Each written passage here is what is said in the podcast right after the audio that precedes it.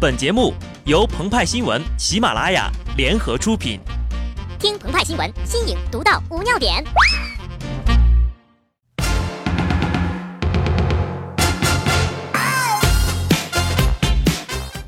本文章转自澎湃新闻、澎湃联播。听众朋友们，大家好，我是机智的小布。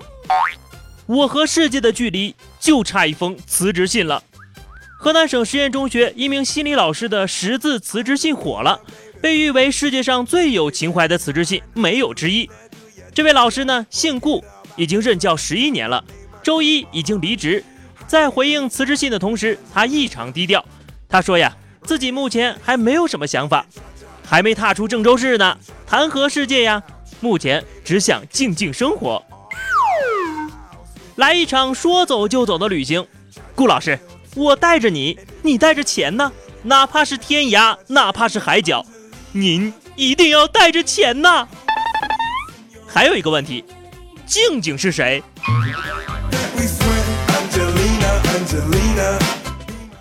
树欲静而风不止，低调的主人公挡不住网友的狂热。这份洒脱的辞职信撩拨到了很多人的基点，在网上掀起了一场比拼情怀的辞职大赛。HR，阅人无数，越不过心中山丘，越过山丘。才发现无人等候。财务，二十年财务工作没计算出生命的本色。大学生，青春这堆毛线我怕解不开，所以选择主动离开。市场经理，已错过青梅竹马，无法再错过浪迹天涯。今儿一大早，大胖就被领导叫进了办公室。领导说呀。明儿开始不用来上班了。然后呢，递上了一封信。大胖打开一看，上面写着：“世界这么大，你该去看看呢。”哎呀妈，领导太文艺了，这是史上最有情怀的辞退信呐，都给大胖感动哭了。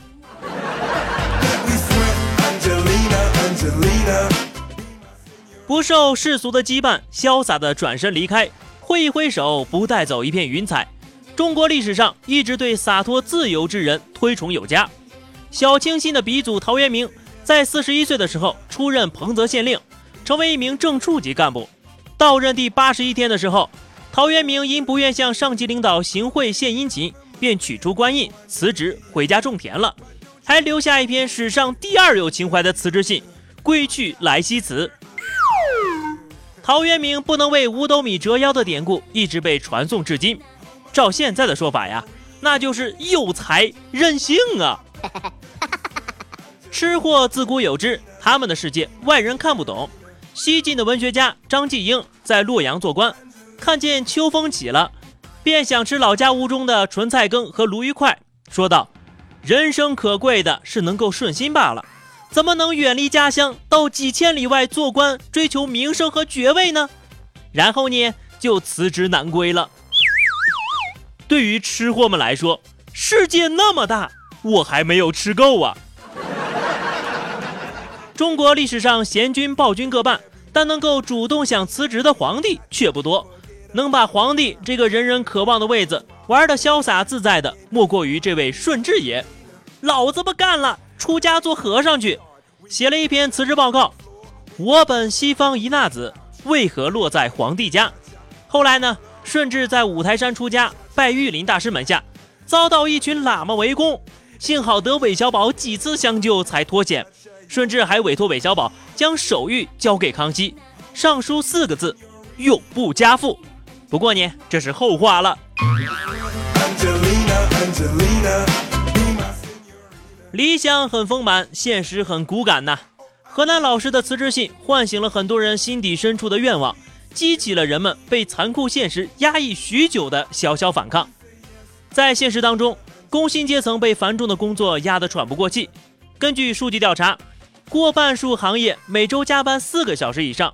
广告、程序员、公关、老师、销售、记者、电商、银行、餐饮的哥被称为十大加班狗行业，上班族过劳死频繁发生。每个通宵加班的孩子，那都是上辈子。折翼的天使啊！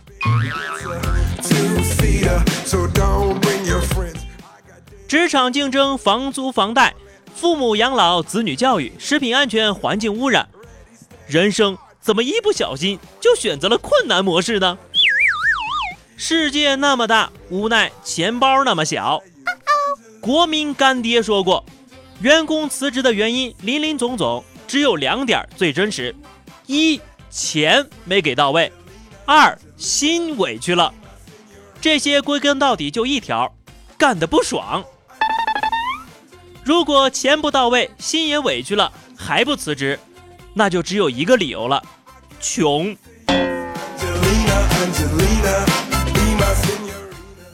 相比起顾老师的辞职理由，相信下面这位大哥的辞职原因呢更让人羡慕哈，因为他中了一点七二亿元呢。成都体育彩票日前开出了一点七二亿的巨奖，一位中年男子扮成了超能陆战队里的大白领取奖金。我一直很困惑哈，为什么这些中奖的就没有一个人类呢？不是大白就是变形金刚，这钱呢都被非人类的怪物给领走了。